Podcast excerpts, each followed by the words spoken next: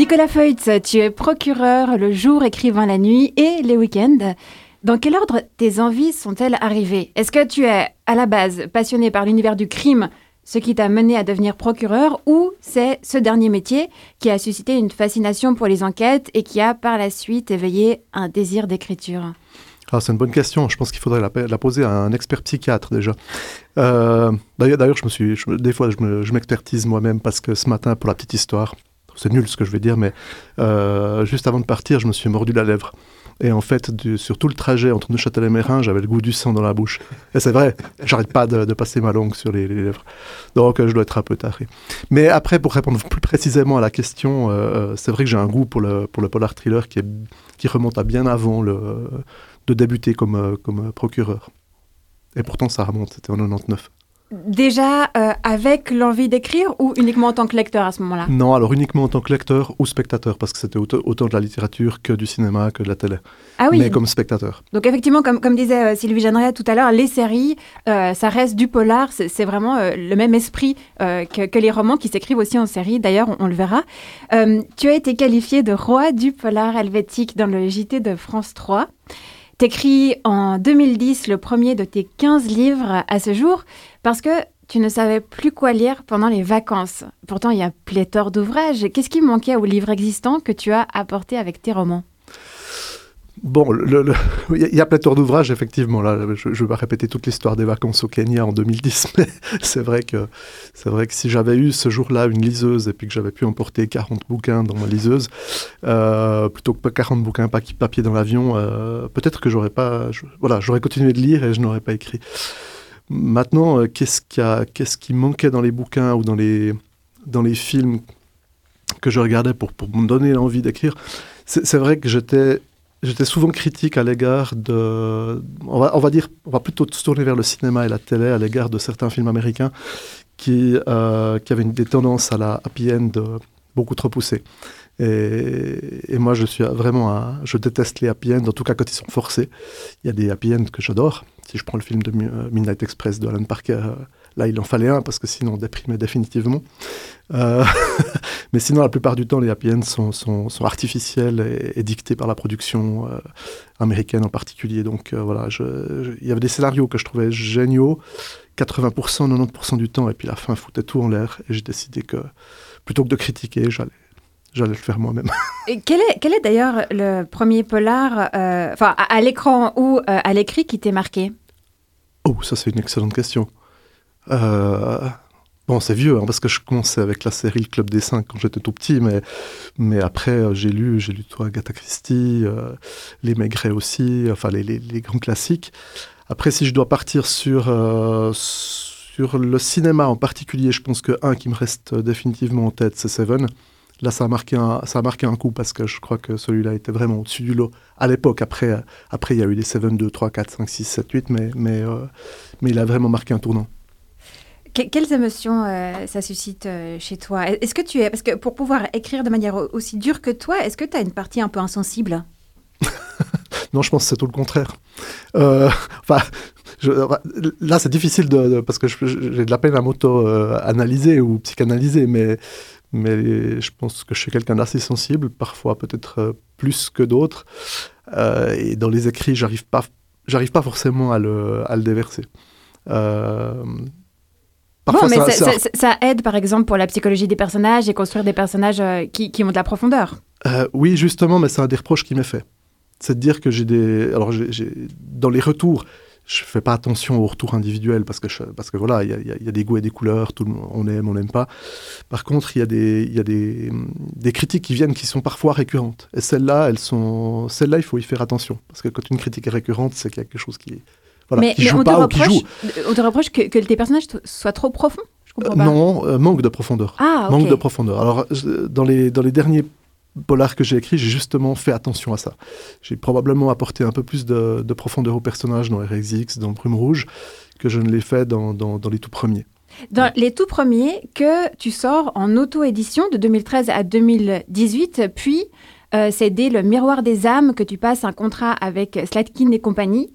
Euh, justement, la maison d'édition a mis certaines conditions avec des directives assez précises, par exemple euh, celle de créer un duo aussi celle de mettre plus de profondeur dans les personnages ou ça vient d'ailleurs ça? Alors, bon, la, condition de créer un nouveau duo, c'était surtout la condition de ne pas utiliser les personnages de, la série auto-éditée, parce que euh, l'explication à la base, c'était purement technique. Euh, enfin, c'était que j'allais débarquer pour la première fois en France et en Belgique et dans le reste de la francophonie, et qu'il fallait pas débarquer avec des personnages qui, avaient déjà existé auparavant, mais qui n'avaient existé pratiquement qu'en Suisse. Donc il fallait recréer une équipe d'enquêteurs, et puis il voulait une équipe d'enquêteurs qui soit original. Donc pas de flics, parce que deux flics, c'est vu et revu. Euh, et là, évidemment, on m'a soufflé plusieurs choses. On m'a dit, voilà, tu pourrais prendre un, journaliste, tu pourrais prendre un médecin légiste, mais ça aussi, ça a déjà été fait. Et je me suis dit, ben, pourquoi pas un procureur? Ce sera beaucoup plus facile pour moi. Et puis, comme je désobéis toujours un peu, ben, au lieu de faire un duo, j'ai fait un trio. Ah, donc tu perds une liberté, mais pas totalement. Tu, tu désobéis quand même. Et est-ce que, est que c'était aussi le souhait de la maison d'édition de continuer en série? Est-ce que les séries vraiment euh, de romans marchent mieux? Euh, alors il y a de tout. Il y a, des, auteurs qui marchent très bien uniquement avec des one-shots, donc des livres indépendants les uns des autres. Et il y a des auteurs qui, euh, qui marchent très bien avec des séries. Et, il y en a certains qui font les deux. Je fais partie des auteurs qui font les deux. Donc, et j'aime bien faire les deux, c'est-à-dire j'aime bien avoir une série avec des personnages récurrents, mais interrompre de temps en temps cette série avec un one-shot. C'est ce que je fais encore actuellement, c'est ce que je faisais déjà en auto-édition avant. Euh, donc là, j'en ai fait, si je parle de la, période Slatkin depuis 2018, euh, j'ai écrit trois livres, Le miroir des âmes, l'engrenage du mal, avec les mêmes personnages. Et puis l'année passée, j'ai interrompu cette série avec Eresix, qui était un one-shot qui se passait au sud de la France. Et là, avec Brume Rouge, je reviens dans la série. Mais je sais qu'à l'avenir, je vais la réinterrompre pour un nouveau one-shot. C'est bien, ne pas tomber dans la monotonie. On a vu tout à l'heure qu'il y avait différentes catégories au sein même du polar. Nicolas Feutz, on va voir à laquelle tu appartiens. Des policiers qui se font rouler dessus jusqu'à éclater la tête. Puzzle, ça a un niveau de gore euh, que Noto euh, a surpassé euh, x 30 000, on va dire ça comme ça. Donc je vous préviens, encore une fois, si vous êtes intéressé, faites très attention, si vous êtes sensible, je pense que ça vous plaira pas du tout. Au-delà de ça, si vous aimez les trucs dégoûtants comme moi, ça peut potentiellement vous plaire. On vient d'entendre la booktubeuse Lizzie. Tu connaissais euh, ces vidéos? Alors, je, connais Lizzie, mais je ne savais pas du tout qu'elle avait chroniqué une auto. elle, parlait de euh, Noto, les noces de sang. Euh, donc, tu es spécialiste hein, du polar sanguinolent, on va pas se le cacher. Est-ce que ton travail, c'est ton travail de procureur qui t'inspire? Oui et non. Encore une fois, j'ai un attrait pour le polar thriller qui, date de bien avant mon boulot, et aussi pour le polar thriller très noir, très sombre, très violent. Euh, sans happy end, on l'a compris. Sans happy end, je l'ai déjà dit, effectivement. Après, c'est vrai que mon boulot ben, ben, m'amène à, me, à être confronté à des scènes euh, parfois, parfois horribles. Que ce soit des scènes de meurtre ou d'assassinat, que ce soit des scènes d'accident mortel. Donc euh, oui, effectivement, je pense que des cadavres, j'en ai vu des centaines, enfin des centaines, on va dire plus d'une centaine en tout cas. Et, et parfois, ben, on est appelé à travailler toute une nuit sur une scène de crime en présence du corps. Donc c'est des ambiances, c'est des, des des situations extrêmement spéciales, on va dire. Qu'est-ce qu'il y a le plus trash La réalité ou la fiction? Ah, Je pense que la réalité reste plus trash. Et puis surtout, euh, surtout la réalité reste plus trash, pas forcément physiquement parlant, la, scène au niveau physique, mais la scène au niveau psychologique et tout ce qu'il y a derrière, les, familles des survivants. Les... Quand la victime, c'est un enfant, c'est dur. Euh, je me souviens notamment d'un enfant qui, qui, a été écrasé par un bus ou, d'un enfant tué par son père, euh, donc, donc, un meurtre ou un assassinat. Voilà, ça, on, est plus marqué que, que quand c'est des adultes. Alors, euh, comment enchaîner là-dessus? C'est un peu difficile. Euh, et quelle Désolé est d'avoir plombé l'ambiance. ouais, pourtant on était bien, on était bien. Euh, quelle est la proportion de femmes et d'hommes dans tes livres? Est-ce qu'il y a autant de tueuses que de tueurs? Alors au tout début, quand j'ai commencé en 2013, la, trilogie Maasai en particulier, je me souviens d'un d'un reproche qu'on m'avait fait, un reproche avec le sourire, mais c'était de me dire, euh, ouais, euh, tous tes enquêteurs c'est des hommes, euh, les tueurs c'est des hommes. Il n'y a pas beaucoup de place aux femmes dans tes bouquins. Et du coup, cette remarque, qui a été un petit peu récurrente, m'a fait, m'a fait changer mon fusil d'épaule et je me suis dit, ah bah, bah vous voulez des, des, des psychopathes bah, On va en mettre. Et, des enquêtrices aussi. Et, est-ce que c'est plus surprenant pour les lecteurs hein? Alors, oui et non tout cas, je sais que les femmes adorent quand, euh, pas forcément quand l'enquêtrice est, enquêtrice, donc est une femme, mais, mais, mais quand le tueur, euh, en particulier si un tueur en série est une femme, ça, voilà. Je sais que les femmes qui sont quand même en majorité, qui sont les lectrices majoritaires, on va dire. Je pense que j'ai deux tiers de lectrices pour un tiers de lecteurs en moyenne. Euh, elles adorent ça. Oui, ce qui a une proportion assez générale pour les polars, il me semble. Et semble-t-il dans toute la littérature, mais je ne suis pas un pro des statistiques. Quel est ton processus euh, d'écriture? Joël Dicker écrit sans connaître la fin de son roman, il se laisse porter au fil de sa plume. Toi, tu es plutôt plan ou instinct? Non, je suis, je suis clairement plan. Je trouve que le, polar, alors c'est vrai que Joël Dicker a toujours dit qu'il ne souhaitait pas être catégorisé polar. Il avait joué là-dessus avec l'affaire Harry Kéber, qui finalement est un polar. Euh, moi, je suis dans du polar qui est, que je considère comme extrêmement technique, c'est-à-dire que euh, il y a une intrigue, alors il y a une intrigue, il y a énormément de rebondissements, il y a des, je dis pas qu'il y en a pas chez Dicker, il y en a aussi évidemment, mais euh, pour que tout s'imbrique comme un puzzle, je pense que, en tout cas dans ma méthode, il faut que ce soit bien préparé, il faut que ce soit bien scénarisé, euh, mais il faut quand même garder une certaine liberté en cours d'écriture. Mais j'ai un fil rouge, parfois je vais un peu à gauche, parfois un peu à droite, mais je sais où je vais. Et est-ce que les livres te demandent toujours le même temps d'écriture? En moyenne, oui, parce que j'ai un rythme assez, euh, assez pour revenir à la chronique.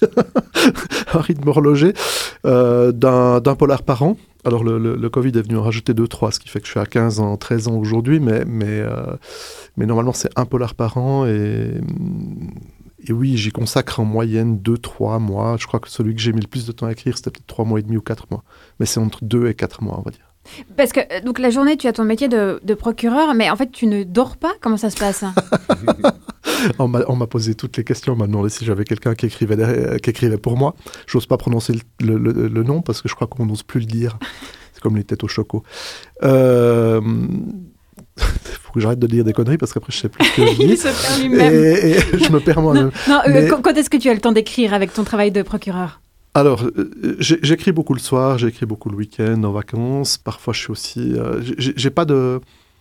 J'ai pas de rythme précis parce que euh, au début j'écrivais beaucoup le soir, peu le matin. Maintenant j'écris pas mal le matin. J'aime bien écrire un chapitre avant de partir au boulot. Donc parfois ça m'arrive de me réveiller à 5h, 5h30, d'écrire un chapitre et puis je pars au, je pars au travail ensuite. je, je m'impose plus rien. Et puis surtout depuis que j'ai diminué mon taux d'activité comme procureur. Oui, euh, début 2021, tu es passé à, 70% pour assurer ta promo. Si jamais un jour tu vides ta plume, est-ce que tu arrêteras complètement le métier de procureur?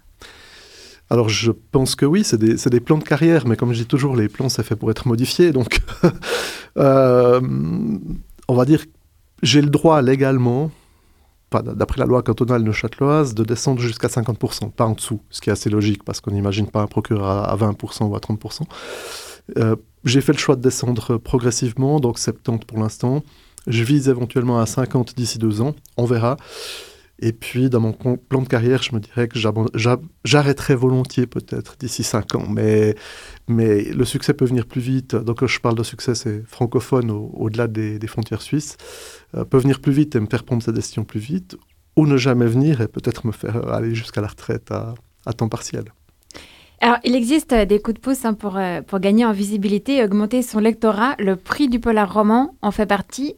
Nous avons entendu sa lauréate 2021 en début d'émission. Laurence Veuilleta revient sur ce moment important dans un second message vocal.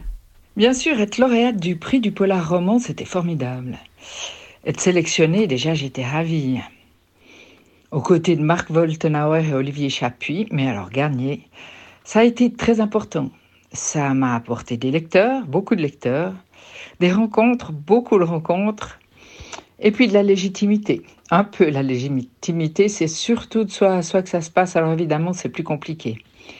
Oui, ce prix a été très important, d'autant plus que j'avais l'impression que mon roman n'était pas vraiment dans les codes, dans les codes du genre du polar. Donc pas de sang, une violence psychologique plutôt que physique, euh, plutôt dans la continuité du précédent. Dans Vers vos 20 ans, il y avait un secret à comprendre. Et puis dans Au point 1230, un crime à résoudre par la compréhension de ce qui avait été mené. Enfin, j'étais ravie. Au niveau de la légitimité, Nicolas Feutz, comment vous vous sentez? Alors, je pense que j'ai évolué dans mon, dans mon appréciation. Parce qu'au début, quand j'ai sorti mes premiers polars, je ne me sentais pas du tout légitime. Et, c'est ce qui m'avait amené à répondre devant certains médias que, pour moi, voilà, j'étais pas écrivain, que je faisais ça de manière très créative et surtout pour amuser les gens. Euh, on m'a reproché cette réponse. Aujourd'hui, je me la, je me la reproche pas moi-même parce que c'était, je pense que c'était une réponse un peu psychologique parce que justement, je ne voyais pas de quel droit j'arrivais dans ce monde du polar avec mes, grands pieds. Et, et j'avais d'ailleurs pas la prétention d'avoir des grands pieds. Mais euh, aujourd'hui, je dirais que ça, ça, a changé évidemment parce que bah, le en tout cas au niveau suisse, est au rendez-vous. Ça, c'est en train de monter en France et en Belgique. Euh, et, et, finalement, c'est surtout le, regard des autres, le retour des autres qui donne la légitimité, je dirais. Oui, puis 15 livres, c'est quand même un nombre assez important. C'est-à-dire qu'un écrivain peut, peut, écrire 15 livres et ne, et ne, pas être lu. Alors je ne sais pas en termes de légitimité ce, que, ce que ça veut dire. Maintenant, être lu par énormément de monde ne veut pas forcément dire qu'on qu fait de la bonne littérature. Euh, euh, voilà, qu'est-ce qu qu que la grande littérature? Qu'est-ce que, le, que la littérature populaire? Où est la limite entre les deux? Enfin, j'ai vraiment tout entendu. Je crois que je déteste les catégories, comme je déteste ces catégories, roman noir, thriller, polar, etc. Euh, oui, parce que euh, dans le fond, on n'est pas obligé non plus de se contenir. Enfin, il y a beaucoup de livres qui sont entre deux catégories, euh, qui ne sont pas vraiment euh, distincts. Enfin... Ah, complètement complètement et je suis pas sûr d'être dans une catégorie. Probablement que je suis dans la catégorie polar parce qu'on m'a expliqué un jour que le terme polar était réservé à, l'enquête par un policier. Donc dès que vous confiez une enquête à un journaliste mais qu'il n'y a pas de policier, c'est pas un polar, ce serait plutôt un roman noir ou un roman intrigue. Enfin bref, on m'a tenu tellement de théories là-dessus qu'aujourd'hui que j'ai dit mais moi j'ai juste envie d'écrire les idées qui me viennent en tête, peu importe ensuite où on me place.